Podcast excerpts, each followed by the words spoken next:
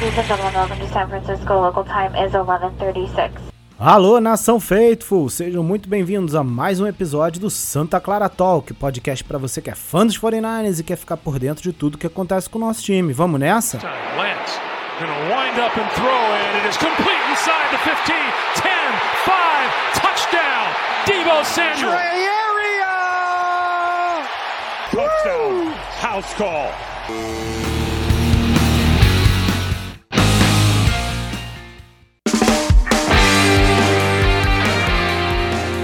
Fala galera, estamos chegando de novo para mais um episódio do Santa Clara Talk, episódio número 49, quase chegando no 50. E vamos agora, vamos hoje falar, né, do terceiro jogo que a gente vai ter nessa temporada de 2022, que vai ser um jogo contra Denver Broncos num Sunday Night, nosso primeiro Sunday Night, né, dia 25 de setembro, semana 3. E nessa série de confrontos, como vocês já sabem, né? A gente está trazendo aqui sempre um convidado para conversar com a gente, para falar né, desse adversário. E o nosso convidado de hoje é o Bigode, o Pedro Batista, mais conhecido como Bigode, que trabalha no Endzone Brasil. Não é brincadeira não, é convidado de luxo aqui. Então seja bem-vindo, Bigode. Obrigado aí pela participação. E aí, cara, tá tudo tranquilo aí? Tudo, tudo na paz?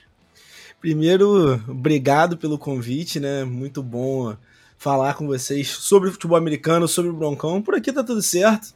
A gente vai tocando aí essa, essa vida da, da comunidade da NFL, trazendo notícia para vocês todo dia. E hoje eu vou falar sobre a minha especialidade, né? Que é o meu time, grande Broncos. Expectativa lá em cima para a temporada, mas que tá lá em cima, mas também não tá tanto assim, que tem gente que tá empolgada demais. Tá, tá controlada. ah, tá, tá, no controle, tá no controle por enquanto. A gente não. Eu, eu não gosto muito de tirar o pé do chão.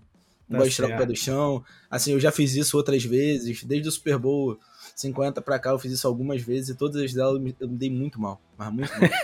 vocês terem tá ideia, né, minha namorada lá tem uma camisa do, do Trevor Simeon, porque eu dei pra ela numa loucura. Que loucura, cara. Vocês viram o nível que a coisa chega. Que doideira. É isso aí. E, cara, estamos também aqui com o Jefferson, né? Para completar aí o time do Santa Clara Talk, para bater esse papo com o bigode. Fala aí, Jefferson, beleza, cara?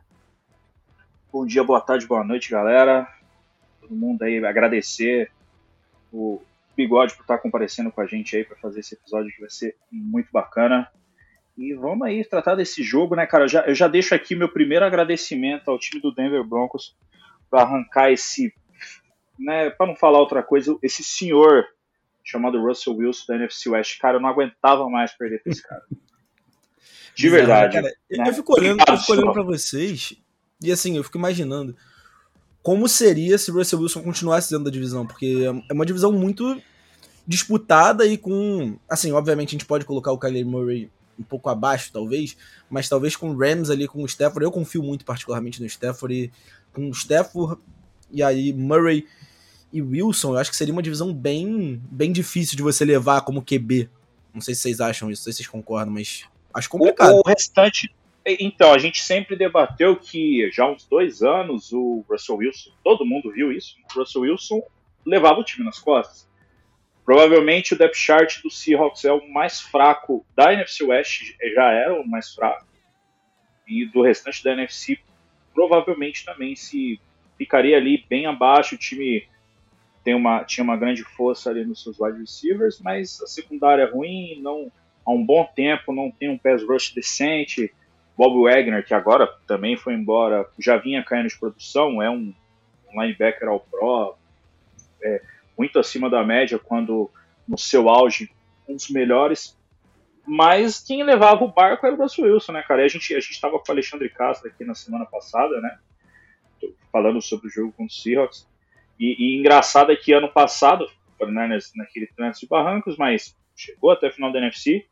Mas nos, nos, na pior temporada, no pior estágio desses anos, desde o Russell Wilson no Seahawks de 2012 para cá, o pior ano que, ele, que o time estava em produção, o 49ers conseguiu perder os dois jogos.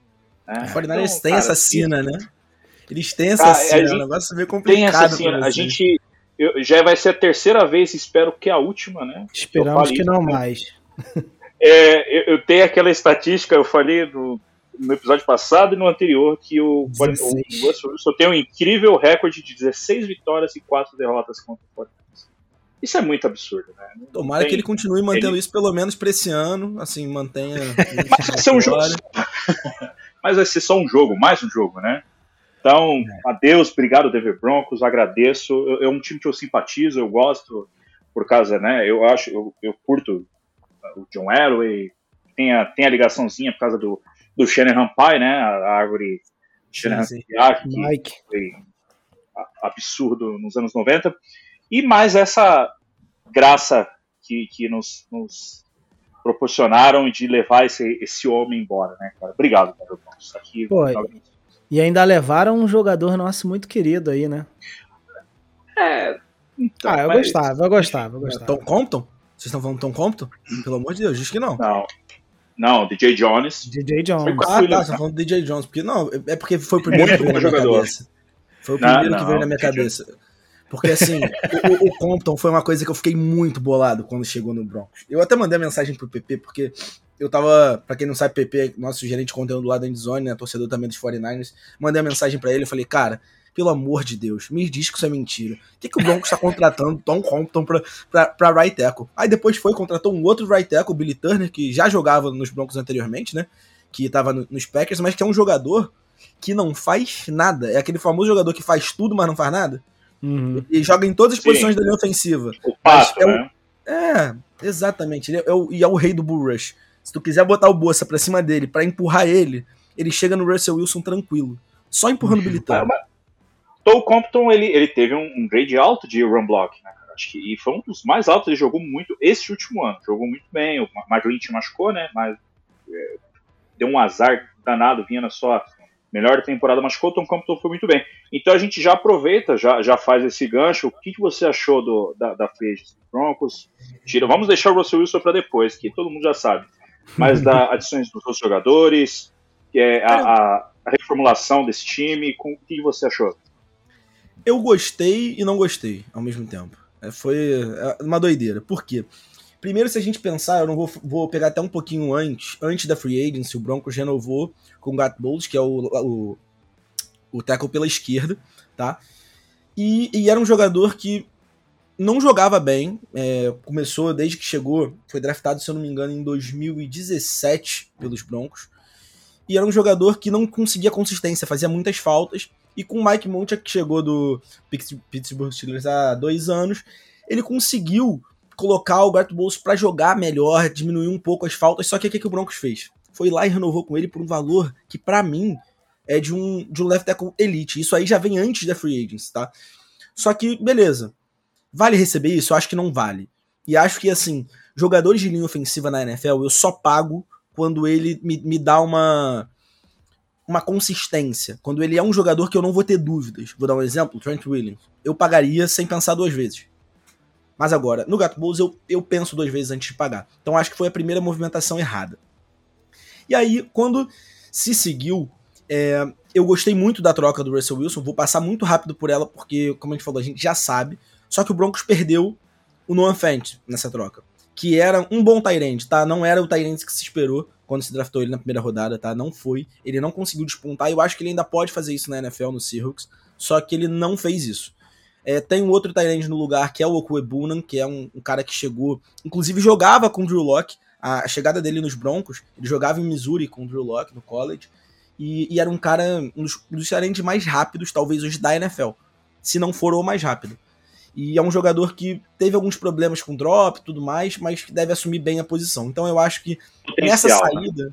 É, exatamente, potencial. Eu acho que nessa saída do Noah Fent ele consegue compensar. Mas aí eu acho que a grande perda se dá num ponto da defesa é, que até se trouxe o DJ Jones, que, é, né, que vocês gostam, e eu gostava muito, eu acho um jogador muito sólido, eu acho que é um jogador que se fala muito pouco perto do trabalho que ele faz. E quando eu olhei para a chegada dele, eu vi que ela foi para suprir a saída do Shelby Harris, que é um jogador que também chega no Seahawks para ter impacto. É um jogador que há anos joga no Broncos tendo impacto, só que ninguém olha para ele. Ninguém olha para ele, já é um jogador experiente. Então, eu fico meio receoso com a saída dele. Espero que o DJ Jones consiga suprir essa saída bem. Acho que vai conseguir, tá? Mas essa parte da movimentação me deixou um pouco preocupado no início, tá? E a chegada, obviamente, de Randy Gregory, para mim, é fantástica. Fantástica adição. Ele para trabalhar ali junto com o Bradley Chubb no lugar do Von Miller, porque é mais ou menos o lugar onde ele deve trabalhar, eu acho que traz uma agressividade um pouco maior até do que a do Von Miller, porque o Von Miller, obviamente, ele tem uma, uma facilidade de recuar muito grande, então a gente esquece disso às vezes. Muitas vezes o Von Miller não vai nem para pressão, ele consegue cobrir os passes. O Randy Gregory ele é um cara mais, mais físico ali na frente, eu acho que ele traz essa fisicalidade e ele com o Bradley Chubb pode dar muito trabalho a algumas defesas. É, seguindo ainda nessa off-season, Denver Broncos conseguiu ficar com o Karim Jackson, que era uma, uma esperança que poucos tinham, que era um jogador que tinha sido mandado embora, mas voltou. Então, é um jogador que na secundária é fantástico, assim, a dupla dele com o Justin Simmons na secundária é dá muito, muito, muito trabalho. É um jogador que naquele, naquele, naquele tackle com força, sabe quando o jogador passa, que você vê ele passou do primeiro tackle, quando o Karim Jackson chega, ele mata a jogada. Ele mata a jogada, é um jogador muito físico. Ah, uma vários jogador fica, né? Assim, é, ah, cara, é. O é. jogador fica, tipo Mortal Kombat, assim, o cara sai. É, é exatamente. Pô, o, o, o hit dele é, é um especial, pô. O hit dele é um especial. o cara, o cara abaixo maluco ali, tu dá medo. Só que aí, por que, que eu falo que não, eu não achei uma, uma season tão boa?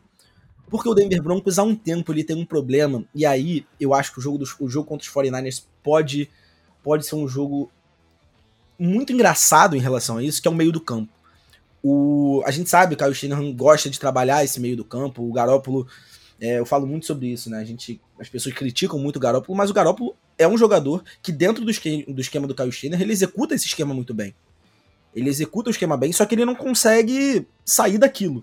Ele não consegue quando Dá você de algo mais. É, Exato. Aqui, aqui você pode falar bem do Garópolo, que a gente tá, tá sempre com um paninho pra passar eu pra sou, ele. Eu sou o passador de pano oficial do Garópolo, cara. Não, é, é um jogador que... Não tem que ficar pistola, porque ele é um jogador que ele executa o que ele tem que fazer dentro dos padrões.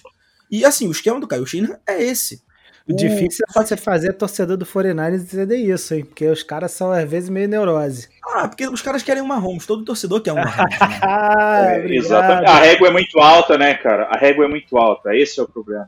É e a chegada do Trey Lance vai mostrar isso, né? Eu acho que a chegada do Trey Lance e o jogo contra os Broncos vai mostrar uma coisa que é: o Broncos tem uma, uma deficiência no meio do campo, marcar o meio do campo.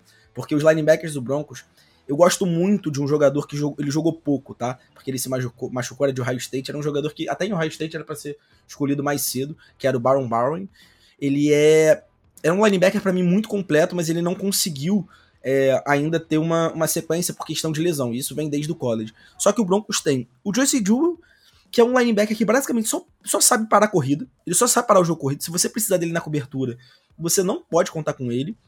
E tem o Alex Singleton, que era que era um linebacker aí dos Rams, né? Que veio pro Broncos, mas que, sinceramente, é água de salsicha. Aquele jogador que só tá ali pra, pra tá. Então, assim, o meio do campo vai estar tá aberto. O meio uhum. do campo vai estar tá aberto. É, a não ser que o Brown esteja muito bem, tá? É, não sei como vai estar, tá, mas pode ser que ele jogue muito bem nesse jogo. E, e, não aconteça isso. Mas vai ter esse meio do campo. E aí vai ser um teste muito bom pro Trey Lance. Eu acho que o Trey Lance ele vai ter um teste que vai ser um meio do campo exposto, onde ele possa atacar. Isso no início do ano, é, eu acho que é muito positivo pro 49ers, tá? Porque você consegue testar um jogador contra uma deficiência e, e testar o seu jogador contra uma deficiência que é o que ele mais vai ter que executar no ano, tá?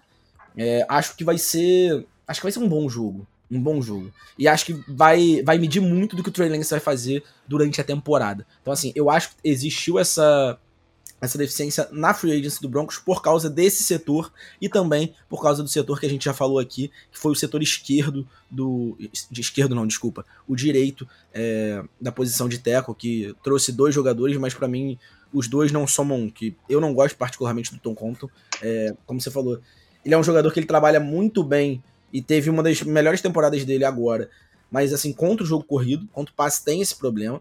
É, o Billy Turner é um jogador que para mim é, é, muito uhum. regular, sabe?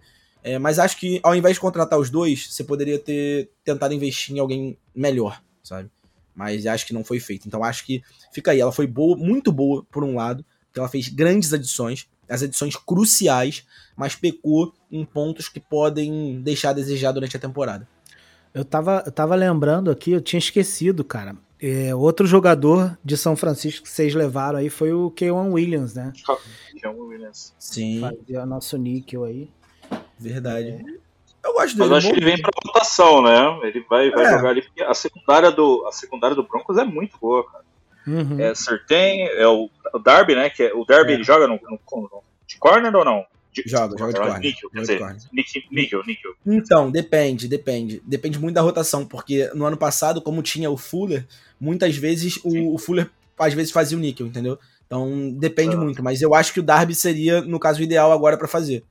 Ele vai jogar, mas aí provavelmente. É porque assim, o, o Kyle Williams, ele é o protótipo de Nickelback, Dele. né? De, de, de jogar no níquel ali. Ele não, eu não vi no 49ers ele atuar em outra posição, né? É. Ele foi o primeiro jogador em 2017 nessa virada de chave do 49ers de, da, da nova gestão. Um dos primeiros jogadores que vieram fazer a base dessa do time voltar a ter relevância, né? Foi o Calvin Williams. E por 17, 18, 19, principalmente 19, fez um ano muito bom. Foi um excelente, um dos tops, assim, top, chegou a ficar top 5, top 3 na posição de níquel. E ele é um, ele é um excelente jogador. E cara, vai, vai rodar muito bem nessa defesa aí, sem dúvida. Vocês jogam em 3-4, não é isso? Vocês jogam É. com 3-4. a base 3-4 e vai, vai, vai ser bem interessante. Eu tô bem ansioso para ver essa, essa dupla Bradley Chubb. Bradley Chubb tem, um, tem alguns problemas com lesão, né, cara? Sim. Um jogador é excelente, mas ele sofre um pouquinho com lesão, né? E, cara, vai ser muito bacana ver Chubb e Gregory, cada um de um lado ali fazendo a pressão. G. Jones é um excelente de um jogador. baita ano, né? Um É, ano de- Gregory fez. Deu, deu um chapéu no Cowboys, né? Sim. DJ Jones é um excelente jogador parando o jogo corrido. né, Ele é muito bom. E é um, e é um, um, um pass rush muito subestimado. Muito subestimado. Ele é muito rápido. Ele tem mãos agressivas, né? Ele consegue fazer aquele swing move muito bom. Tem um lance dele contra o Seattle Seahawks, que, né, o Russell Wilson, que ele colapsa, é muito claro assim, ele colapsa o pocket, o pocket né, por dentro. O Russell Wilson tenta fazer aquelas mágicas violenta dele lá, de sair correndo, dar três piruetas, conseguir lançar em profundidade, mas não tem ninguém e o DJ Jones consegue chegar nele, cara. É muito rápido, assim, ele dá o, Uhum. faz o sec, perde um caminhão de jarda. É um excelente jogador. E, e sobre o, o draft, o que você achou do draft? Quais foram as adições aí que você mais gostou? Quais que vão poder ter um impacto imediato aí? Como que você acha que vai ser esses novatos no, no elenco do Denver Broncos desse ano? É, um dos caras que, que já saiu, eu acho que a primeira escolha de vocês, né? Acho que foi o round 2, foi o Nick Bonito, cara. Que, Nick que Bonito, a gente- é. que a é o melhor tinha nome colo- da NFL, né? É o melhor nome da NFL. E a gente tinha colocado ele, né, no nosso mock também. É, já. um, um dos mocks a gente tinha Um colocado ele na- saindo na 62, né? Pra nós, Isso. tinha Saiu colocado na o Nick 64. Bonito. Saiu na 64. Quase, quase acertou o spot. Ele tá ali, né? Dois, três, tá bom. Cara, eu gostei, eu gostei desse draft do Broncos, tá? É, uma, um- uma posição que eu fiquei muito bolado, muito bolado mesmo, foi essa do, de Tyrant, de pegar o, o Dukic, porque é um jogador que pra mim ele pode produzir na NFL, mas eu não acho que ele era pra sair ali na, na terceira rodada onde o Broncos pegou. Obviamente, o Broncos está tentando cobrir a saída do Fant de duas formas, né? É, dando a opção A pro Coebunan, que é um, cara, é um jogador que eu acho que pode dar muito trabalho na NFL, como eu já falei aqui. Mas ele tá tentando cobrir isso de dois lados, porque o Coebunan não bloqueia tão bem. É um jogador que evoluiu muito, mas não bloqueia tão bem. Então, se a gente for analisar essa terceira escolha do Broncos, eu acho que foi aí que o Broncos pecou. Mas tendo poucas escolhas, eu considerei o draft um draft bom. Por quê? A escolha do Nick Bonito, é, quem viu o tape, quem, quem acompanhou um pouco do Nick Bonito sabe, o Nick Bonito ele lembra muito, é, principalmente quando ele vai fazer o arco Von Miller. E isso me, me- é um negócio que, que mexe com o torcedor do Broncos, né? O torcedor do Broncos lembra do Von Miller e fica feliz de qualquer forma. Então o Nick Bonito ele é um jogador que ele é um clássico speed rusher, tá? É um jogador que ele tem técnica, mas que ele ainda precisa melhorar um pouco pra mim, tá? A agressividade de mãos dele. Eu acho que por muitas vezes ele é superado porque as mãos não são. Não, ele não é tão físico assim com as mãos. Mas é um jogador que na velocidade muitas vezes ganha a jogada. E aí, como ele vai ter Bradley Chubb e Randy Gregory trabalhando com ele, eu acho que ele vai ter muito espaço para crescimento. Então acho que é um jogador que o Broncos fez uma, uma assertiva muito boa. É, então, a segunda rodada eu fecharia assim com, com um a mais. A posição de Tyrande, falei na terceira, achei meio. Ah, não devia ter feito, não devia ter feito. Não devia ter feito. A, a terceira eu falo, foi, não, vou, não vou usar o, o palavra, foi uma bosta. É, na quarta rodada, e, e aí para mim é a grande sacada do Broncos de todo esse draft, tá? Porque ou ele vai ser um jogador muito bom ou ele vai ser um jogador muito ruim.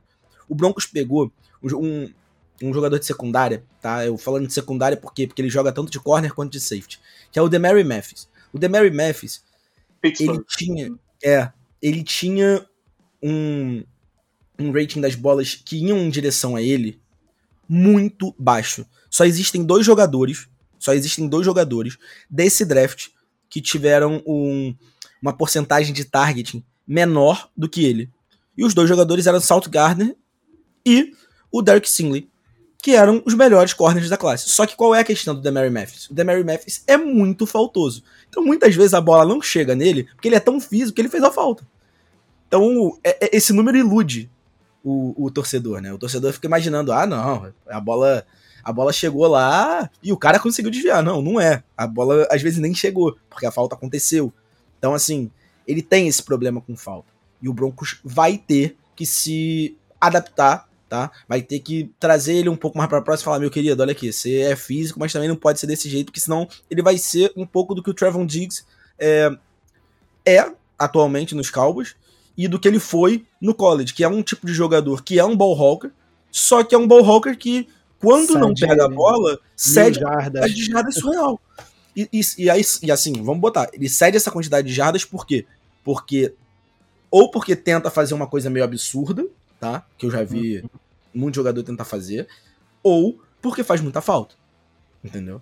Uhum. É, acho que é um, é um bom ponto. Para as escolhas seguintes do, dos Broncos, eu, eu, assim, eu posso comentar, mas não são... Nenhum, nenhuma delas é um jogador que, que se destoa muito, tá? É... Posso pontuar um cara aqui que, que me chama a atenção? Eu, eu sei dele porque era um jogador que eu também fiz os. Coloquei um dos mock drafts do 49ers, né, uma rodada mais baixas, que é o, o Luke Wantenberg, né, de Washington. É um cara ah, que roda. É. é um cara também de mais físico, né? Que roda esse sistema em wide zone. Esse, center, né? Esse, o center, é, center de Washington. É um, um jogador bom na, na, no round que saiu, round 5, acho que tá de bom tamanho. Então, é um cara aí que pode, pode trazer mais profundidade aí pra. E até porque linha ofensiva nunca é demais, né? Ah, cara, linha ofensiva eu falo que é aquele jogador que você drafta nas jogadas finais e, e ele fica no seu banco durante dois anos e quando ele entra, ele decide. E isso é muito engraçado. Isso é muito engraçado, porque eu falo para as pessoas não subestimem os jogadores de linha ofensiva escolhidos em, de quarto round para cima. Assim, você quer subestimar um wide receiver? Tudo bem, subestima ele. Eu acho que é válido. Acho que é válido, porque um wide receiver, é, em geral, a produção dele diz muito sobre o que ele é. E aí, ah, trabalhou com, com quarterback ruim, beleza, mas se ele tiver separação, um quarterback minimamente, com uma mínima qualidade, consegue lançar uma bola. Então, assim, é, acho que a gente não pode subestimar muito. Mas também, para falar um pouco, assim, de cada. Não vou falar de cada um desses prospectos, mas para pegar um destaque dessas rodadas finais, se eu tivesse que pegar, eu pegaria o Montreal Washington, wide receiver, é, que o Broncos pegou. Porque, assim, é um jogador de Sanford, só que é um jogador que teve um grande jogo, tá? Ele teve um jogo, se eu não me engano, de 5 ou 4 touchdowns, que ele destruiu a partida. E é um jogador que ele é um playmaker, tinha um quarterback ruim também no college, e isso pode se refletir um pouco, mas é um jogador que tem é, um trabalho de separação para mim muito bom, tá? É um trabalho e o trabalho de separação a gente subestima isso na NFL porque em geral às vezes os jogadores da NFL são tão bons, tá? É, em execução de rota, em saída, que eles ganham muito mais na saída e na corrida de rota do que na separação no meio da rota. E o Montreal Washington ele tem esse destaque que é conseguir a separação durante a rota, mas não exatamente com a, a, a quebra de rota fantástica. Não é que a quebra de rota dele é fantástica, mas a velocidade de aceleração dele é muito boa. Então é um jogador que pode dar trabalho. Eu não acho que ele vai ter tantos snaps nesse ano, mas tomara que me surpreenda. Tomara que me surpreenda. É um jogador que, que eu particularmente tô ansioso para ver em campo e ansioso para ver inclusive na pré-temporada, né, que é onde a gente tem mais espaço para poder ver esses jogadores. Legal, legal, cara. Bom, então assim, falou aí um pouquinho do, do draft, né? Falou da off-season aí. É, de uma maneira geral, né? Acho que dá, dá para ficar mais animado aí, principalmente, né? Não só, não só por ele, né? Pelo Russell Wilson, mas é, Broncos já, já era um time que, que vinha aí se, se reestruturando, se, se, se fortalecendo, né?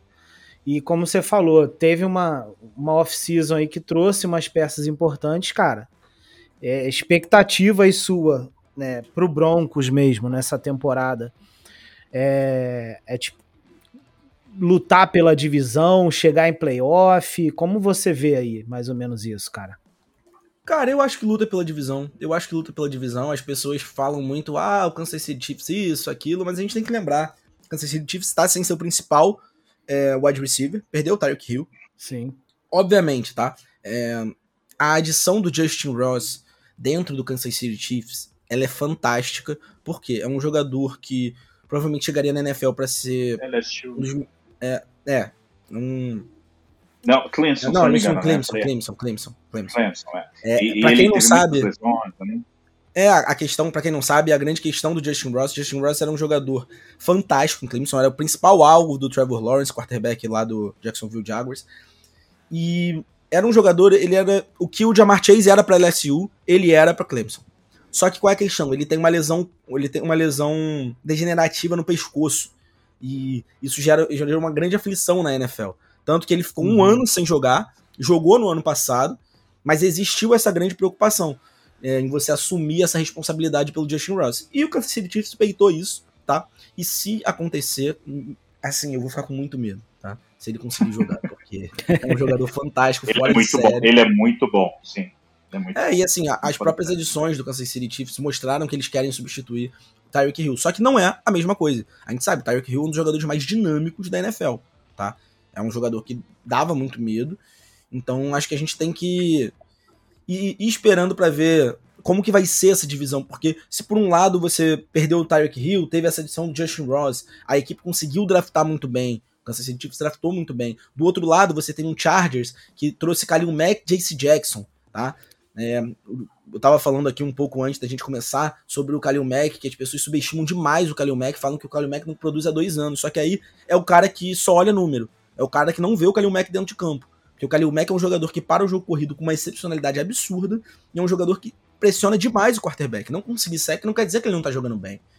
E o JC Jackson foi um ball hawker absurdo, foi o principal jogador da defesa dos Patriots no ano passado. Então, assim, a equi- as equipes se reforçaram muito bem. E aí a gente Sim. falou de duas, de duas equipes que já estão prontas para playoffs. Os Chargers não foram muito por azar. Azar e, assim, falta de solidez no trabalho, tá? Mas- Azar, do, azar Chargers, que eu chamo. Todo ano eu falo, É. meu, esse ano o Chargers vai, agora Ah, vai. E não, Não é só É. você, não. Todo é mundo faz isso. incrível, mano. Como É. pode um time ser tão zicado como o Chargers, cara? A verdade é que essa divisão, cara, não, não tem nenhum time hoje, principalmente com, com, a- com as mudanças aí no Broncos, eu acho que não tem nenhum time que você consiga descartar. Eu, eu, né? assim, eu colocaria o Raiders como o último hoje. tá? Talvez, com mas descartar, não. chegando, Mas descartar, não. Eu acho que, assim, pode ser Mas talvez É, o mais fraco, né? É, exatamente. É porque é difícil você levar, por exemplo, todos os times aos playoffs. Sim, tá? sim. É uma, é uma, uma coisa que é Quase muito impossível. improvável, quase É. impossível. Mas assim, eu não duvidaria, tá? Eu não duvidaria. Uhum. Porque. Tudo bem, o calendário, o calendário é um pouco difícil, tá? Não é um, não é um calendário muito tranquilo. Por exemplo, se a gente for, for ver, o Broncos começa contra o Seahawks. Eu acho que. Hum, contra o Seahawks não, desculpa. É, contra o Seahawks mesmo. Com- Começa contra o Seahawks, acho que é uma vitória tranquila, tá? Segue contra o Texans, acho que também é uma vitória tranquila. Chega Uhum. contra os Niners, você já tem a dificuldade. É. E aí foi o que a gente falou. O jogo contra os Niners, pra mim, ele vai ser para as duas equipes, ele marca Um muito o que vai ser a né? temporada. Um divisor de águas, né? Vai ser o que- Exatamente. que vai mostrar o que, que o time Inclusive, por exemplo, sendo um, a gente vai falar a gente, do jogo mais A gente está na mesma situação, mais ou menos, né, Jeff? Porque a, a gente vem de ser, ali vai ser... a gente vem de Seahawks e Bears. E Bears, e Bears. Né? Então, Bears. em teoria, é, em teoria, os dois times vão chegar a 2-0, né? E, e os dois Dá... times chegam teoricamente, os dois times chegam 2-0, tendo no confronto seguinte um confronto contra um time da própria divisão. Aham. Uhum que vocês pegam os Rams, que aí obviamente Isso. é bem mais difícil, e a gente vai pegar os Raiders. Então, tipo, é. quando você olha para esse calendário, é o, pros dois é um jogo que, assim, quem ganhar sai grande demais desse jogo. Uhum. Tá? E são, e são estilos de jogo, como eu falei, principalmente o estilo ofensivo contra a deficiência do, do 49ers, contra essa deficiência defensiva do Broncos, que eu acho que pode ser onde decide a partida. A gente fala muito sobre é, o elencos serem melhores, isso e aquilo, e às vezes eu acho que a gente esquece um pouco de falar sobre os encaixes de uma equipe contra a outra, sobre o que uma equipe faz de bem e uma equipe faz mal. E eu acho que o Broncos vai ter essa dificuldade, e além dessa dificuldade do meio do campo, tá? A gente tem que parar o de Bussemo, que a gente não sabe ainda como ele vai jogar nessa temporada. Eu falo isso para as pessoas porque não é nem a questão de jogar bem ou mal. Mas é a questão de que ele, ele já tinha dado aquelas declarações que ele não queria ser o wide back, né, no caso, que ele sim, quer ser sim. um wide receiver. Então a gente não sabe exatamente como ele vai ser usado. E a gente sabe que ele passou a ser usado como wide back depois que vocês tiveram uma cambada de lesão nos running backs. Sim. Quando o Elijah Mitchell já não estava mais conseguindo produzir. Então, assim, a, a, ascensão dele vem num momento especial. As pessoas também não falam isso, elas falam como se a ascensão dele como corredor fosse uma coisa do nada, né? Ah, não, foi ideia do Kyle Shanahan do nada, ele botou lá e foi. E mais, né? Ele, ele já vinha produzindo bem como recebedor na temporada. Também eu acho que é uma coisa que passa um pouco despercebido pela galera, né? Tipo, parece que ele não é um bom recebedor, né? Sim, ele tem problemas. O Jefferson mesmo falou algumas vezes. Acho Problemas que foram com drops, é 12, 11 drops, alguma coisa assim. Problema com drop, principalmente no início da temporada, mas ele tava produzindo. Ele tava produzindo num ritmo. Ele tinha que... números elites. Ele tinha Sim. números elites. Ele tinha números ele... do, da cabeça e dos melhores É, a gente não tem como prever, né? O que não foi. mas se ele tivesse continuado naquele ritmo, provavelmente ele chegaria no final da temporada com números altíssimos ali, como recebedor só, né?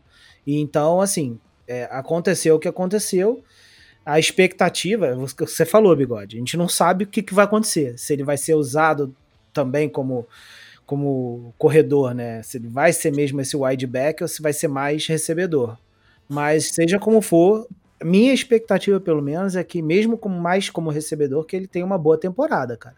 É, bem, bem boa, né? Independente do, dessa confusãozinha de off-season aí. Eu vou inverter Mas... a pergunta aqui. Deixa eu fazer uma perguntinha para vocês. Vocês confiam no Brandon Ayuk? Cara, eu, eu confio falando, bastante. Assim, eu não tô falando mas... ser bom jogador. Eu tô falando, vocês confiam nele? Cara, então, né? Brandon Ayuk, é... Cara, eu confio sim. Na verdade, ano passado, quando, antes da temporada do ano passado, a gente fez um episódio. É, o Jefferson ainda não tava, né? No, no podcast, era eu, o Igor e o Túlio. A gente fez um episódio se eu não me engano, o PP participou desse episódio, tá? depois eu vou até ver. Que a gente fala no final sobre os cinco melhores, né, de cada um, cinco piores e tal. Alguma coisa assim. E, cara, eu botei o Brandon Ayuk, né? Tipo, no segundo ano eu botei o Brandon Ayuk.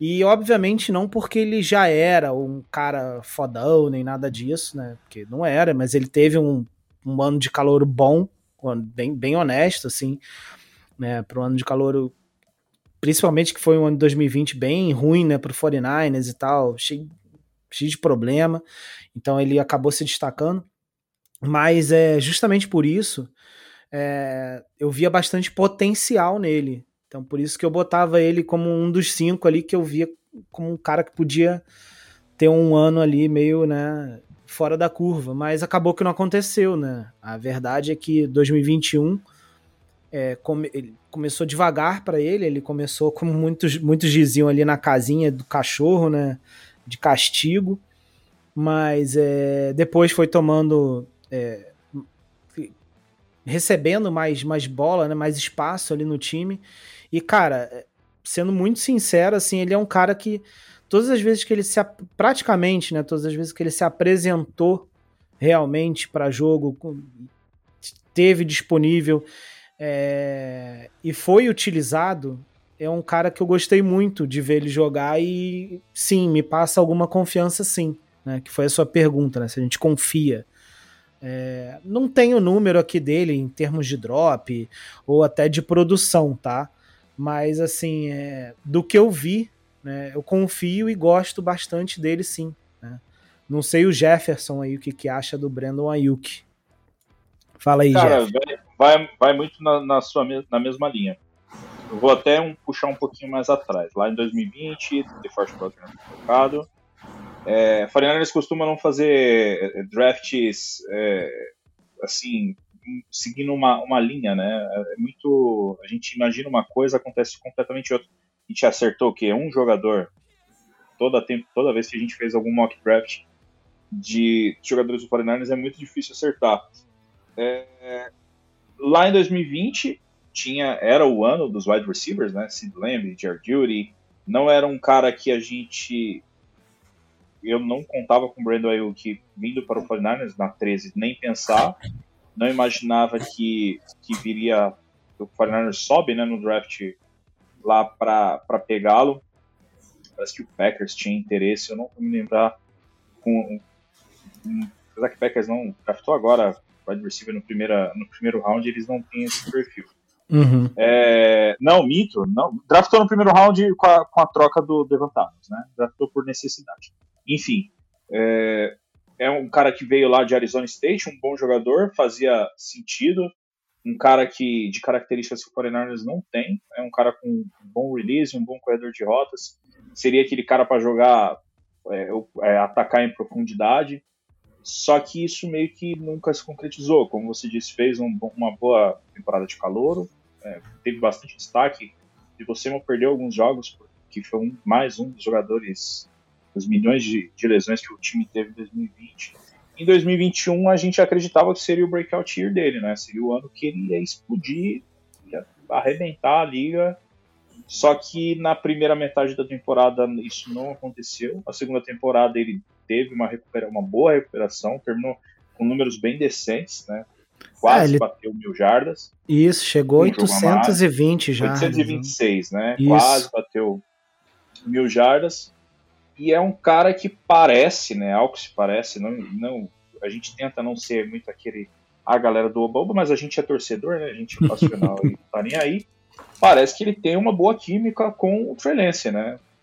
Que parece que eles eles estão treinando já um, parece não, eles estão treinando é. desde que acabou a temporada, eles estão junto lá, tava naquele no camp que o Trey Lance estava tava participando para fazer as suas a sua evolução em questão de mecânica e tal, e o, o Brandon Ayuk estava junto dele. Então vamos ver, cara. Eu acho que ele é um jogador ok. Eu achava que ele ia virar um, uma estrela rápido até. Eu via muitas características de um, de um jogador elite nele mas isso ainda não se concretizou. Vai para o seu terceiro ano agora. Vamos. Uh, o que ano passado a gente falava em que esse seria o breakout year dele, e esse ano a gente vai um pezinho um pouco mais no chão e vamos ver o que acontece. Engraçado que eu olho e eu tenho uma. Eu tenho no Ayuk, talvez o que o Broncos tem com o Jerry Judy. Eu não consigo confiar exatamente quando eu olho pro Brandon Ayuk se eu fosse um torcedor dos 49ers. Eu acho que é um bom jogador. Eu acho que é um bom jogador, é um jogador que tem as armas para se tornar um baita jogador, que é o que o Jerry Judy é nos Broncos. Para mim, o, Jerry Judy, especificamente falando do cara, ele é um dos melhores corredores de rota da NFL. E, e você pode ver isso é, com jogadores, vou dar um exemplo, né, o Xavier Howard tava falando, e, é, o Xavier Howard tava falando que saindo do, da linha de scrimmage, o Jerry Judy é o melhor jogador que ele já jogou contra. Só que é um jogador que não consegue ter mãos e assim, e você não ter mão na NFL, você ter drop, ter essa dificuldade. Complicado. É muito complicado. Porque não adianta você produzir. E aí também, vamos lá, existe o fato também de não ter quarterback. Tá? Existe uhum. esse fato, é um fato que eu espero que ele evolua muito com o Russell Wilson. Só que eu espero que ele não evolua só em, em relação ao drop, tá? É, em, em, relação à bola chegar. Eu, eu, espero que ele evolua em relação ao drop. E eu acho que o Brandon Ayuk é um jogador que hoje ele tem as armas. E talvez ele, ele fosse um jogador um pouco. que ficasse um pouco escondido. Que ele fosse um jogador que não tivesse tanto destaque assim. É, mas talvez ele consiga com o Trey Lance explorar um pouco mais da, da profundidade do campo. É, o Trey Lance ele traz, e mais uma vez eu falei isso hoje no, no podcast lá do Endzone, quando a gente estava gravando, que é o, o fato de esse esquema do Kyle Shanahan ser moldado de uma forma. O, o Trey Lance, ele é o jogador que ele, que ele tem a maturidade, ele não é... A gente estava comparando ele com Justin Fields e falando o quanto Justin Fields é aquele bad guy, né? Ele é o cara que que assim se acha e tal. E o Trey Lance ele parece ser um cara muito centrado. E eu acho que o a escolha do Trey Lance passou muito por isso. Ele é um jogador que o Kyle Shanahan vai colocar e vai falar assim: olha, eu quero que você cumpra essa função. E, e ele vai conseguir, eu espero que consiga, tá? Eu, eu torço por ele, eu acho que ele, é um, ele pode ser um baita de um jogador na NFL. Que ele consiga ser um jogador que efetue isso, mas quando ele tem a necessidade daquela bola longa, ele consiga fazer. E aí vai depender muito da adaptação que vai acontecer. Se vai ser o Trey Lance que vai entrar no esquema do, do Kyle Shanahan e vai eventualmente executar outras coisas, ou se o Kyle Shanahan vai ousar dentro do esquema dele para aproveitar o Trey Lance, entende? Não é, eu acho que vai, vai depender muito do que, que vai passar. Eu já vi, eu vejo gente cravando, não, vai ser isso, vai ser aquilo, eu não sei. Sinceramente, eu não sei. É, eu acho que quando você tem um jogador que tem essas armas, você começa a trabalhar de uma forma diferente. Tanto que se você olhar para o trabalho anterior do Kyle Shanahan, é, era um cara que aproveitava o, o, máximo que seu quarterback tinha. Então eu Sim. acho que ele talvez mude um pouco o estilo de jogo dele, tá? É, para oferecer mais oportunidades ao Trey Lance. Eu acho que aí o Brandon Ayuk, ele tem muito espaço para crescer. Acho que ele tem muito, muito, muito espaço. É, o que a gente, o que eu acho assim, Jefferson até aí complementa, cara, se for o caso, que eu acho, o que a gente espera que aconteça, na verdade, assim, é que o, o, DNA do time não mude tanto, né? Tipo, a gente continua continue com muita força no jogo corrido e até mesmo em passes curtos, mas a partir desse momento que a gente tem o Trey Lance, que a gente e a gente também teve algumas adições aí, por exemplo, o Danny Gray, né, no draft, que é um cara que é super veloz aí, recebedor. Então, que a gente consiga em algumas jogadas esticar mais o campo e aí sim, né, o que você falou também, usar tanto talvez o Danny Gray quanto o Brandon Ayuk para nessa esticada de campo para usar o Trey Lance mais puxando a bola aí para o fundo, né? Não sei. É, então, assim, a gente espera que, que o DNA seja o mesmo, mas que a gente tenha um pouco mais tenha outros, outras cartas aí na manga para utilizar, né? Vamos ver se isso, isso vai acontecer. O que você falou, o Shanahan já fez isso muito, né? É, no próprio Falcons, quando ele era o coordenador ofensivo. É, o Robert Griffin, né, cara, é o projeto. Sim. É o projeto que ele não queria, né? Diz as línguas que ele foi obrigado a draftar o, o Robert Griffin, ele não queria, tanto que ele trouxe o Kirk Cousins na terceira rodada. Parece ser verídica essa história, mas Robert Griffin tomou de assalto aquela temporada. E ele né? ama o Kirk Cousins, né? Vale lembrar. E ele ama o Kirk Cousins, é. Ele ama o Kirk Cousins. No 49ers, mas aí ele, o Kirk Cousins foi pro, pro, pro Vikings, enfim. E aí depois o Garoppolo, uma oportunidade de negócio, e, e é onde estamos hoje. É, uhum. Complementando o que você disse, Ricardo, eu, particularmente, eu, eu sou muito fã de, jo de, de jogo de trincheiras. Né? Uhum. Isso, eu gosto. O, o, Bigode também, a gente estava falando agora mais cedo, né? Você também curte esse jogo é, físico de trincheiras, de DL contra o L. E, Pô, isso é uma das coisas mais legais da NFL. Eu acho que é. são uma das coisas que comanda o jogo, né? Sim, cara. É, tá, porque assim, o jogo da trincheira, principalmente o jogo corrido, eu gosto muito de times com um forte jogo corrido porque é aquela, aquela parada do ataque e defesa, né? Em que sentido? Quando o, o, o jogo corrido é forte, quem ataca é o OL. Quem bate é o OL. Não o é tá o feliz, Edge. O OL tá feliz. É, ele tá adorando, cara. Porque quem bate é ele. Ele que vai para cima do, do, dá o pancake, derruba o cara no chão e grita cara, no filho dele.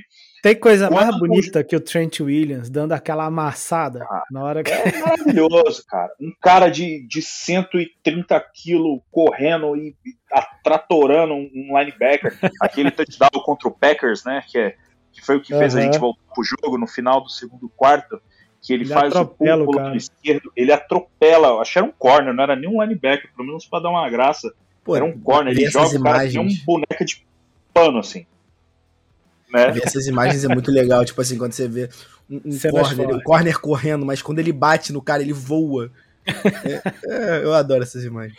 É muito é absurdo, bom. cara. E assim, eu gosto do jogo físico. Eu sei que hoje a liga é uma liga de passes, né?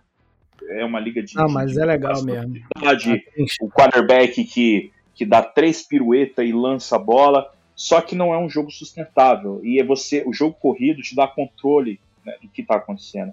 Você tem um forte jogo corrido, você controla o relógio. A Principalmente gente, relógio, é. Você controla o relógio, você controla a. O jogo corrido torna até o quarterback ruim um bom quarterback. E aí olha, Sim, é só olhar pro Ryan Tannehill. Olha pro Ryan Tannehill. Ele saiu de um nada no Dolphins para se tornar um bom quarterback no... porque ele sai em play action. Ponto. Você tava falando até a gente tava falando dos duelos de divisões assim, até voltando um pouquinho atrás. Ano passado o Kansas City Chiefs tomou uma, uma suadeira para ganhar daquele time do, do, do Broncos, né, no segundo jogo. Um suador e, e quase perde, né? Que até gente falava que o que falta pro Broncos era um quarterback. Javonto Williams veio arrebentando, né? Javonto Williams para mim é, é, hoje um, um, running back é muito subestimado e para mim Sim. botar ele para dividir o backfield com o Melvin Gordon é um absurdo. Tudo bem, o Melvin Gordon tá recebendo muito pouco, acho que tá recebendo 2 milhões e meio. E assim, pro Melvin Gordon, pelo, pelo que ele produz, vale a pena você ter ele ali. Mas para mim, o Broncos deveria explorar muito mais o, o Javonte Williams. É, mas, mas naquela, né? Você tem um. Hoje parece que também é, é uma, é uma um padrão das equipes procurar esse comitê de running back que o 49ers faz há um, bom tempo. E, então, e, e complementando, é um, é um jogo, tipo de jogo que eu gosto, jogo físico, né? Que é, é o, a OL que bate e tal. E assim, eu espero, eu acho também, como o Ricardo disse, que o time não vai mudar o seu DNA, vai continuar jogando na mesma forma, com o seu wide zone, jogando. É o que o Shanahan gosta do seu jogo corrido, vai continuar trabalhando.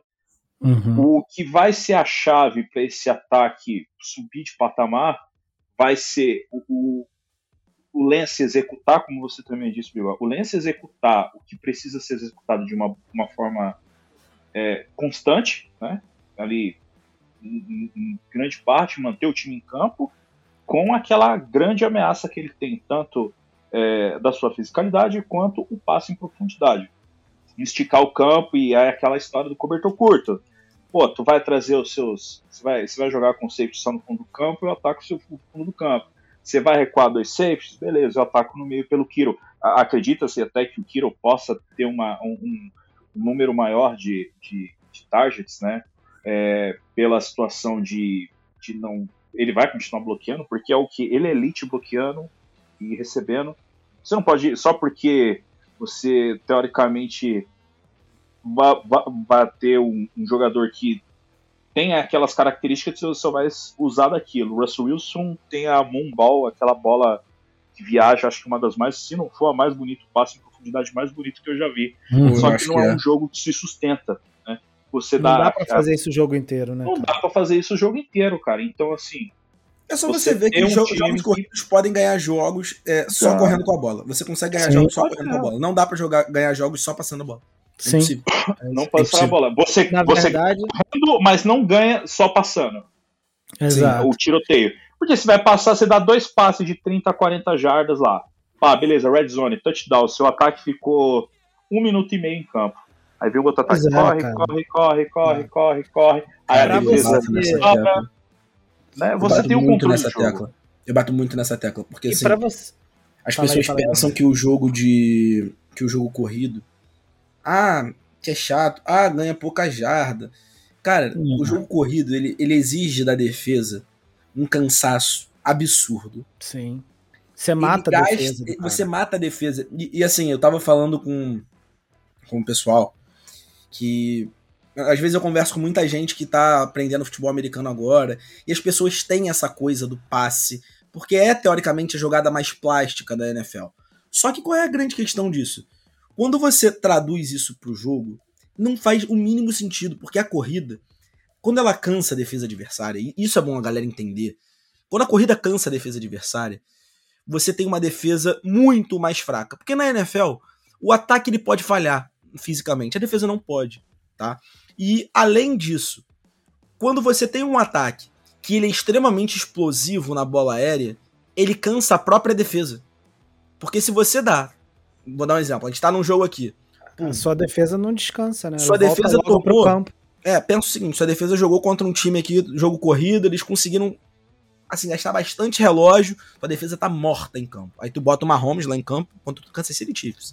Tu bota o Mahomes em campo, o Mahomes deu dois passes, touchdown. A torcida tá linda, maravilhosa, gritando. Só e que a você defesa esquece, volta de novo. a defesa tá voltando depois de, sei lá, um minuto. E os É. caras tinham sido amassados no, no drive anterior. Então, Uhum. assim, é, saber administrar isso, eu acho que o treinador que pra mim melhor faz isso, e não à toa é um dos maiores campeões da NFL, se chama Bill Belichick. Bill Belichick, ele por muitas vezes evita que o ataque faça big plays pra que a defesa possa descansar. E eu, eu acho isso fantástico. Essa teoria é muito boa. E as pessoas, só que as pessoas querem touchdown, touchdown, touchdown, elas acham que elas estão jogando Madden o tempo todo, que é só jogar a bola pro alto que alguém vai pegar e touchdown, sabe? Não é Não, assim. e, e o ponto é esse, né? Pra você ganhar jogos só passando a bola, você tem que fazer touchdown. Então, assim, você tem que passar 50 vezes, é, acertar 40, porque, cara, é, fica quase impossível. É o que você falou, é quase impossível você ganhar só passando. E a taxa de Não turnover é sustentável. é completamente né? ao é contrário, né? É. Exato, exato. A taxa de turnover correndo com a bola é muito menor do que a taxa de turnover com você passando a bola. A não Exato. ser que seu quarterback seja o Aaron Rodgers, sabe? Que aí é, é completamente diferente. É, ele tá em outro patamar, hein? Tem muito o É. que falar. Bom, Bigode, já falou aí um pouco do Broncos, um pouco até, falou bastante até do 49ers, né? E, cara, assim, pro jogo em si, Broncos, 49ers, semana 3, você já, a gente já falou ali no início até, cara, com um jogo importante, né? Então, cara, o que, que você acha, assim, que pode acontecer, né? Vitória mesmo. Você acha que pode dar Broncos? Broncos tem chance, principalmente agora com o Russell Wilson e outras peças? Ou o 49ers chega mais pronto? O que, que você acha que pode acontecer nesse jogo de legal aí? Um matchup mais interessante? Cara, ser bem sincero, eu, eu acho que o Broncos ganha esse jogo, tá? Ô, É, rapá, mas ô, rapá.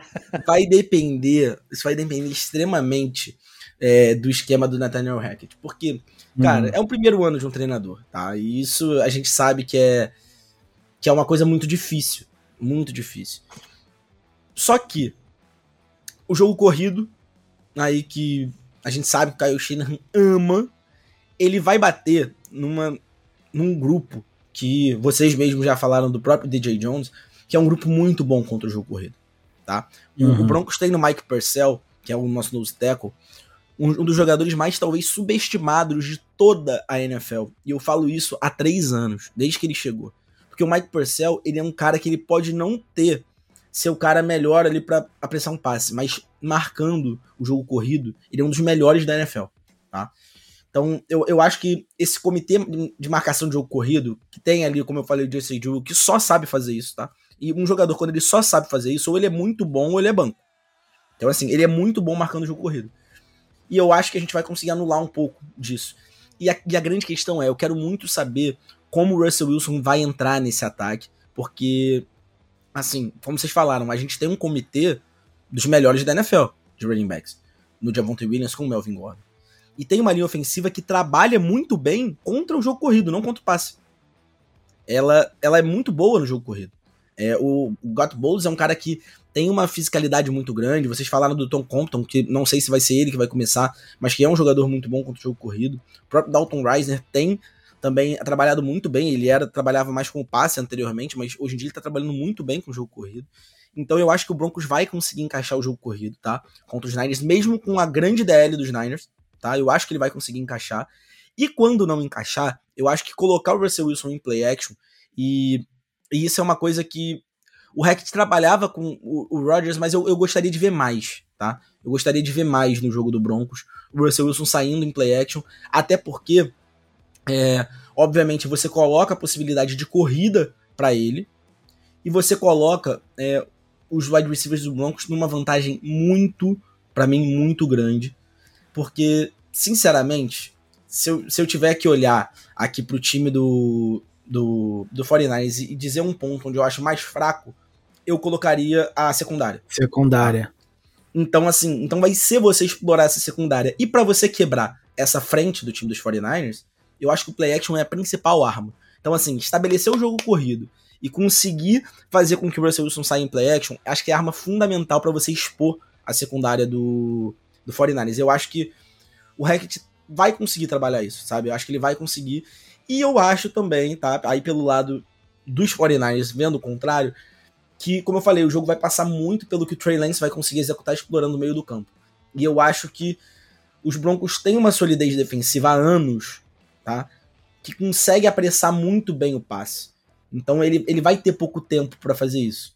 Então acho que um QB no seu primeiro ano, é, começando o trabalho e talvez vindo confiante, o que é um, um perigo, tá? As pessoas acham que às vezes o quarterback tá confiante é bom, mas às vezes é muito perigoso, principalmente com uma secundária como a do Broncos. Porque se ele der um mole ah, e a sim. bola não for no meio do campo nos, no, nos linebackers, desculpa, mas Justin Simmons vai estar tá ali atrás, Pat Sertain vai estar tá ali atrás para conferir isso daí, tá? Então, eu acho que o, Broncos ele tem mais chances de vitória nesse jogo pela exposição da secundária e pelo fator Trey Lance de jogo. Acho que no encaixe daria Broncos, mas obviamente a gente vai ter que esperar a temporada começar, a gente vai ter que ver como como cada equipe vai se comportar até essa semana 3, porque foi o que a gente falou, a gente espera que as duas cheguem 2-0. Só que será que as duas vão chegar 2-0? É. Exatamente. Né? Se, se, se, se alguém derrapar nesses dois primeiros jogos aí, já muda muito, né, cara? Já muda a moral que o time chega, porque era para ser, eram para ser dois jogos mais fáceis e tal. Vai que o Drew e... Locke entra e acaba com o 49ers logo no início da temporada. Nossa, Você já imaginou esse cenário? Não, é, não, é, seria uma... e, e, se eu não me engano, o primeiro jogo do 49ers contra o Seahawks é em casa, não é lá no Lumen Field. Eu jogo, é, o 49ers joga, casa, contra casa, o, o, joga fora contra o Bears, né, e joga em casa contra o Seattle. É. Cara, você tava falando dos matchups, é, é, mais, é por aí mesmo. Né? Outro ponto importante a se destacar, além desse, dessa situação, o, o, a dupla de wide receivers do, do Broncos é muito boa, cara. Jared Judy vai jogar, né? Normal, acho que aquela situação que aconteceu ficou pra trás, né? Uhum. É, já, já, até, já tá retiraram, já tá retiraram. Já tá retirado. Ah, é, é, é Curtis Sutton, que é muito bom, cara, eu adoro o Curtis Sutton. E o Jared Judy, uma, uma, baita dupla de wide receivers. Tem essa questão do, do, do, jogo corrido, que você já tinha pontuado. O Javon Williams arrebentou essa temporada. Apesar que, outra situação também é, o 49ers terminou a temporada como a melhor defesa parando o jogo corrido. Né? Quando o, o Eric Armstead veio para dentro da linha, o, o Demeco Ryans fez essa mudança, colocou ele de novo em full dentro da linha Paraná terminou os últimos cinco jogos, mais os jogos de, de, de, de pós-temporada, com a melhor defesa contra o jogo corrido. Mas realmente, cara, Russell Wilson, um cara experiente que conhece o 49ers como ninguém, né? Acho que, inclusive, mais do que os jogadores que estão lá no 49ers, por ter jogado contra o 49ers tantas vezes durante esses 10 anos, vai explorar essa, essa deficiência do 49ers, que é os cornerbacks, né? Que são são um pouco mais, um pouco abaixo do nível do restante da defesa. Tem um, excelente DL, tem o, o, Fred Warner ali como seu pilar é, no, no, no middle linebacker. E vai ser um jogo interessante. Assim, eu acho. Esse é o primeiro jogo que eu coloquei como derrota também. Né? Mas, se for um jogo que for aquele tiroteio, né? um jogo muito legal, que o Trey se jogue bem, pô, perca o jogo, mas que ele desempenhe bem, cara, eu já vou ficar muito contente. Eu acho eu vou que esperar a vitória. É. Mas é um jogo. Esse é um dos poucos. Esse não é um jogo 50-50. Acho que é. 60-40. Colocado... É, eu tinha colocado outros jogos. O Foreigners joga fora contra a NFC West só contra o Las Vegas Raiders. Joga contra Kansas City Chiefs, o Broncos e o Chargers em casa. Uhum. Contra o Broncos Esse era um... Não, contra, contra o Broncos é contra fora. O Broncos é fora. O Broncos é fora. É, o não Chiefs e Chargers em casa e o Broncos fora. Esse Isso. jogo não é 50-50. Os outros dois eu, eu consigo até, mesmo tendo Patrick Mahomes, eu consigo colocar um 50-50. É. Talvez, é. né? Mas esse jogo vai ser vai ser nessa, nessa linha assim. Se o 49 conseguir jogar bem, o Trey Lance, né, que é a nossa esperança, conseguir jogar bem, primeiro Sunday Night, vai ser o primeiro Sunday Night dele. Vai ser é. titular. Então é, ah. é, tem uma diferença muito grande. Tem tudo para ser para ser um jogão. A gente espera é, tem... jogão. Tem tudo para ser jogão. A nossa secundária realmente não é o nosso ponto mais brilhante, né, digamos assim, do time, mas é melhorou em relação ao ano passado, quase com certeza, né? Só saberemos em campo, mas é para ter melhorado, né? Tem uma contratação aí que foi boa é, para é isso. A nossa maior contratação, é, foi é. a contratação de peso isso. do, da oficina do 49ers, foi o Chavez Ward, que é um Ward. subestimado, né? Um jogador que é meio abaixo do radar, a galera não, não olha muito para ele, mas ele é um bom jogador. É, ele vence o. Ele, ele, teve uma ascensão muito grande, né? Da sim. última temporada. Ah, você. Ele jogava na sua divisão, né? Então você conhece, é, talvez sim. conheça mais. E Não, o... ele, ele, teve uma ascensão na, na, última temporada muito grande. Ele foi um jogador que começou a temporada desacreditado. Uhum. Desacreditado. E, e, vou te falar, começou até bombeando, mas depois ele conseguiu, assim, surpreender muita gente, né? É.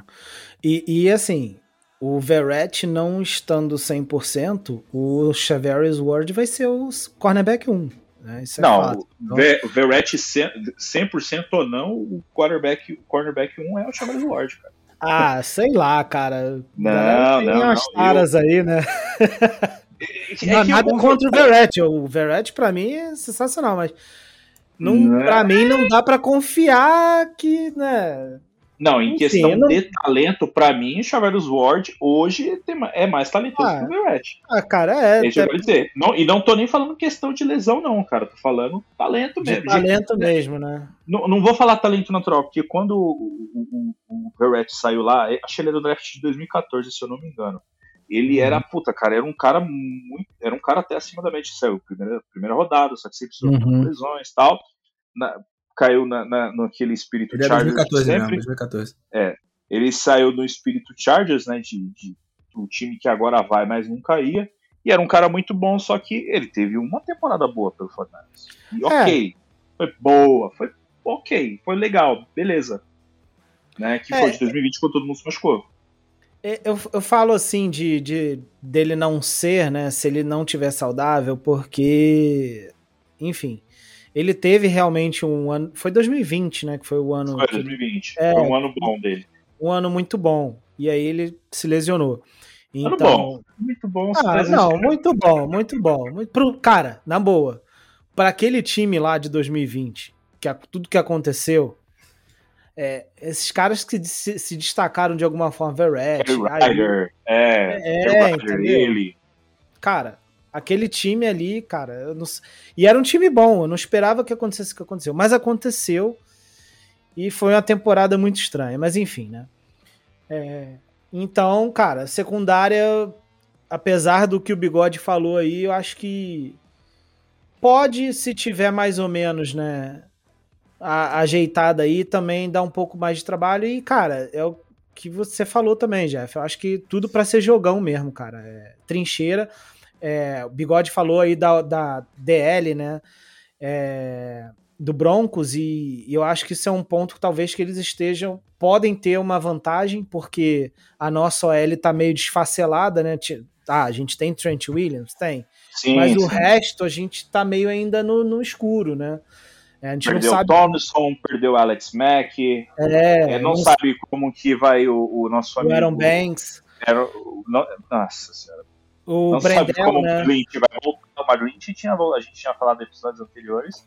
Isso. A gente viu a foto do McGlinch lá, o cara tava magro, né? O cara tava. É. Será que é muito louco isso, né? O L, quando jogam na, quando os caras entram no off-season, os Não, caras mano. perdem muita massa muscular, eles ficam manico, assim. é Mas daqui sério. a pouco pega uns ferros aí e também já tá grandão É. de novo. Pô, claro, os caras podem comer à vontade malhando. Eu queria ter essa função na minha vida. Olha se, eu, aí. se eu fizer, se eu fizer isso daí no mês seguinte, eu tô com a coronária toda entupida. Eu consigo. Nossa senhora. Mas é isso, então E- acho e que. vai ser- esse vai ser um outro matchup bem, bem É. pra gente ficar de olho, que vai ser essa dupla, né? Bradley Chubb, o, o, Randy Gregory. o, o Gregory contra essa linha ofensiva do 49ers, que é a maior, a maior até que do que. Eu tô bem safe com a defesa, cara. Inclusive É. com os quarterbacks, eu tô bem tranquilo. Agora a linha ofensiva. Ah, ele- Tamo no escuro. Tamo E no vou te falar, ainda tem um nick bonito. Ainda tem um nick bonito. E tem o Nick Bonito pra entrar na rotação. E, e Tamo o no Broncos escuro. tem um jogador, tá? Tem um jogador do Broncos na rotação que pouca gente fala, que é o Jonathan Cooper. Foi uma escolha muito, muito abaixo do, do, do Broncos. Se não me engano, foi sétima rodada, tá? Do ano passado. Que foi um jogador assim, sabe aquele cara que, ah, ele entra de vez em quando e faz algumas coisas, mas o cara teve simplesmente dois sacks e meio e teve, assim, uma quantidade de pressões boas. É um jogador que eu acho que pode evoluir no ano que vem e se tornar um jogador muito mais importante do que ele já foi esse ano, porque esse, nesse próprio ano ele já jogou bem, tá? E o Broncos tem também ali na, na DL o Drummond Jones, que é um jogador que é engraçado, porque a gente pode usar o próprio exemplo dos Bossa, porque o Drummond Jones era de Ohio State também. É, então, ele jogou com os dois, e por jogar com os dois, ele nunca foi titular. Ele, na real, não titular, né? Ele sempre estava ocupando o espaço, né? Ele nunca era o cara principal. E o Drummond Jones é muito bom jogador. Gosto muito dele, de verdade. É um cara que, que assim, tem. Teve, teve, se eu não me engano, na, na temporada passada 5.5 de sec, tá? Acho que não sei, se foi 5.5 ou se foi 6, mas acho que foi 5.5. Mas é um jogador que também tem vai tendo seus seczinhos ali. E, e você lembra que o Broncos não é um jogador, um, uma equipe que vai tanto pelo meio, tá? É uma equipe que costuma que a pressão vem muito pelas laterais, que é onde você tem os principais talentos. Então as pessoas esquecem desse meio e, e assim, pode dar muito trabalho pro Moelle, principalmente da forma que vocês estão falando, que já tá com problema. É, então. Mais um motivo aí pra gente ficar de, de orelha em pé aí com essa OL. E com o jogo. Bom, Bigode, cara, eu acho que deu pra gente falar aí bastante aí do, do Broncão, do 49ers e do jogo. Cara, antes da gente fechar, só uma pergunta rápida ainda sobre o Broncos, que é o recorde. Que, qual você acha que vai ser o recorde aí dos Broncos, cara? cara... Já falou que dá para brigar pela divisão, mas chuta aí um número pra gente. Cara, eu colocaria umas 11 vitórias, tá? Eu colocaria umas 11 vitórias, num... Um 11 é, 6 é, aí. É, porque se você, se você olha, tá, pro calendário do Broncos, não é... Não é dos mais fáceis, mas também não é dos dos mais difíceis que você não uhum. vai conseguir de jeito nenhum. Porque, por exemplo, vamos lá, pega Seahawks, primeira semana, eu acho que ganha.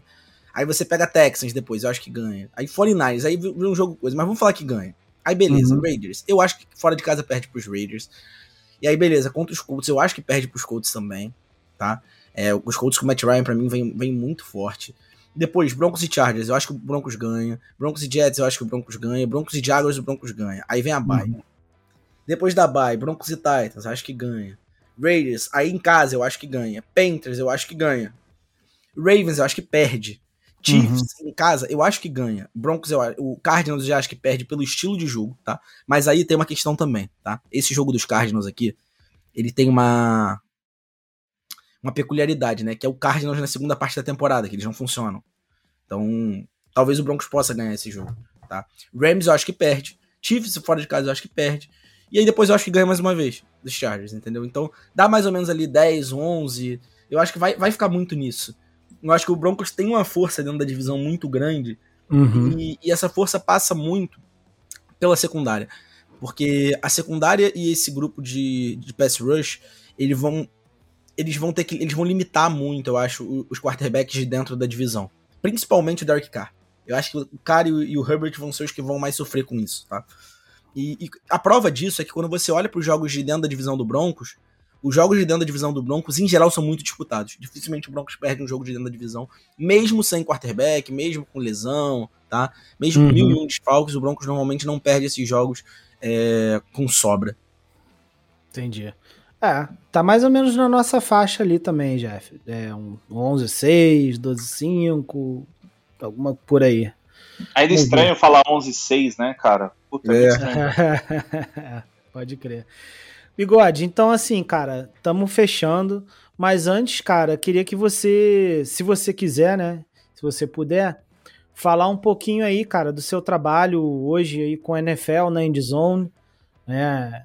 E dar um recado aí, seu final aí pra galera. Agradecer de novo a sua participação, cara. De bom demais falar aí sobre futebol americano contigo e sobre os 49ers, os Broncos aí. Então fala aí, cara. Cara, primeiro vou pedir para vocês seguirem lá, pode me seguir no Twitter e no Instagram, que é Bigode NFL, é, que eu faço basicamente as mesmas coisas. Agora eu tô um pouco menos ativo, mas faço basicamente as mesmas coisas que a gente faz lá no Endzone. No Endzone a gente tem um, uma quantidade óbvio, de trabalho bem maior e, cara, o Endzone é um projeto muito maneiro. É, quem tá acompanhando tá vendo o quanto a gente tá crescendo e o quanto. Animal, animal. E, e, o quanto o conteúdo é de qualidade, sabe? Eu acho que tava faltando isso no Brasil hoje. É uma página que a gente fala só de futebol americano e são pessoas que sabem sobre futebol americano, que vivem futebol americano. A gente tá sempre trabalhando com isso e a gente tá agora numa fase muito legal, que é essa fase da gente é, tá também tentando trazer outras páginas, falando com outras páginas, o próprio fato de estar tá aqui, de estar tá poder falando do Endzone é, e trazer vocês também para lá para galera assistir o podcast de vocês é, é, sempre importante, tá? Eu acho que essa esse link entre a comunidade, independente de qual time seja, sabe, independente de, de onde são as pessoas no Brasil, é, é importante para a gente fazer a NFL crescer. Então acompanhe o nosso trabalho lá no Endzone, o meu é, pessoal também no Bigode, a gente fala besteira sobre um monte de coisa, é coisa engraçada e tem vários projetos novos também vindo aí. Então, muito obrigado a galera e obrigado a vocês também, a você, Ricardo, a você, Jefferson, por me receberem aqui no Santa Clara. E, cara, é um prazerzão. Sempre quiserem me chamar, tô aí. Pode ser de falar de Broncos, pode ser para falar de, outra, de outra coisa que a gente fala. Só chamar. Pô, cara, valeu, prazer é nosso. E de repente a gente, até como a gente fala aí, né, Jefferson, marcar aí um, um pré-jogo ou quem sabe aí um pós-jogo pra gente comemorar a vitória do Nainão. Beleza? Pô, eu vou te falar, sendo, sendo um Sunday Night, sendo um Sunday Night, eu não duvido nada de, de eu e PP a gente tá. A gente abrir um, um space no Twitter, uma coisa assim. Maneiro. Um pré-jogo, a gente chama vocês, já vamos. Pode chamar. A gente está estudando aí uma, uma possibilidade de fazer um pré ou um pós. Porque normalmente tem o pré, tem o, tem, a, tem o Sandro lá, né? O nosso parceiro também, o Sandro. Um abraço, Sandro, é do Velho Garimpeiro, que faz a, os pré-jogos lá. Mas a gente está pensando aí, cara, fazer um pré, um pós-jogo, ou tipo, uma hora antes do jogo, né? Abrir um, uma é, live. É, falar sobre, né?